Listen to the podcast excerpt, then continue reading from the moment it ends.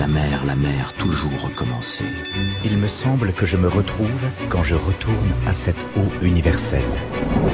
Un été avec Paul Valéry.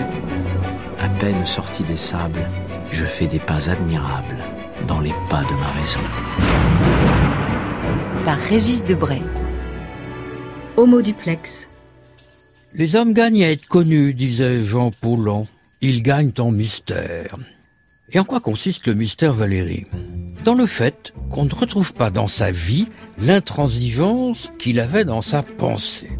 Il n'est pas seul dans ce cas, me direz-vous. Mais de ce décalage, il s'est fait mieux qu'un art de vivre une discipline. Elle coupe l'homme et ses journées en deux, bougon le matin, avenant passé midi. Le matin, levé à 5 heures, la vie est faite de matinée, disait Stendhal, et l'ermite remplit ses cahiers entre la lampe et le jour. En marchant au café, un vice pour lui vital, avec le tabac.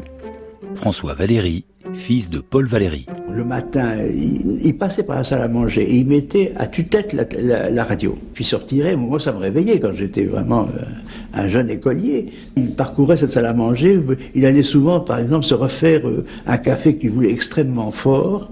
Il prétendait qu'il le voulait si fort que la petite cuillère tenait tout droit dans la tasse, ce qui me paraît un peu excessif. Ces heures désertes et cruciales, c'est, dit-il, la proportion qu'il faut pour une solitude réglable. L'après-midi, il s'accorde le droit d'être idiot et aligne euh, déjeuner diplomatique, réception, distribution de prix, conférences, récitals. Et on en demande toujours plus à Valérie, président ou membre de tout. Pen Club, Commission des lettres et des arts, Conseil des musées, Comité d'honneur de l'Union pan-européenne. Tout le monde veut le rencontrer.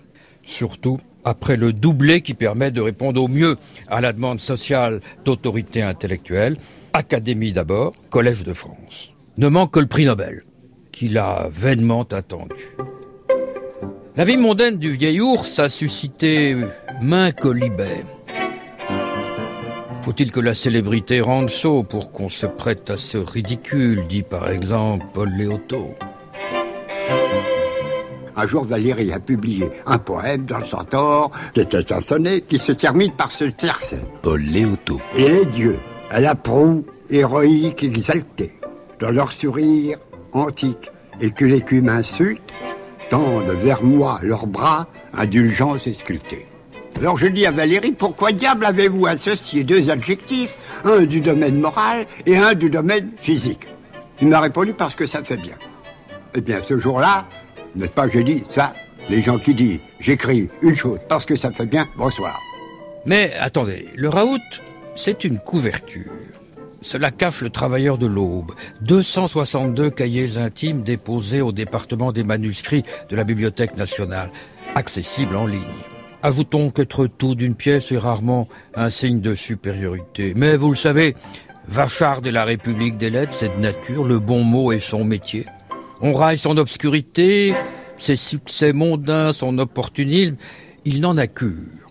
À sa petite fille qui lui demande ce qui distingue un bœuf d'un taureau, il répond un bœuf est un taureau entré à l'Académie française.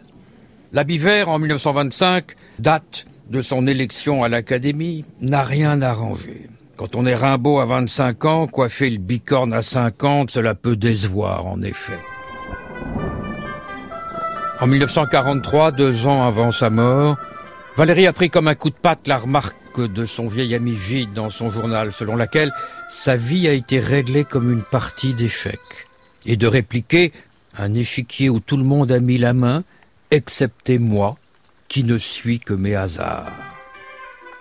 Mais, cher maître, attention, vous l'avez dit vous-même, un homme se part de ses hasards comme d'autres de ses relations, et cette parure de baudet chargée de reliques et d'honneur, si elle ne porte pas atteinte à votre intégrité, aura peut-être un peu nuit à votre image posthume.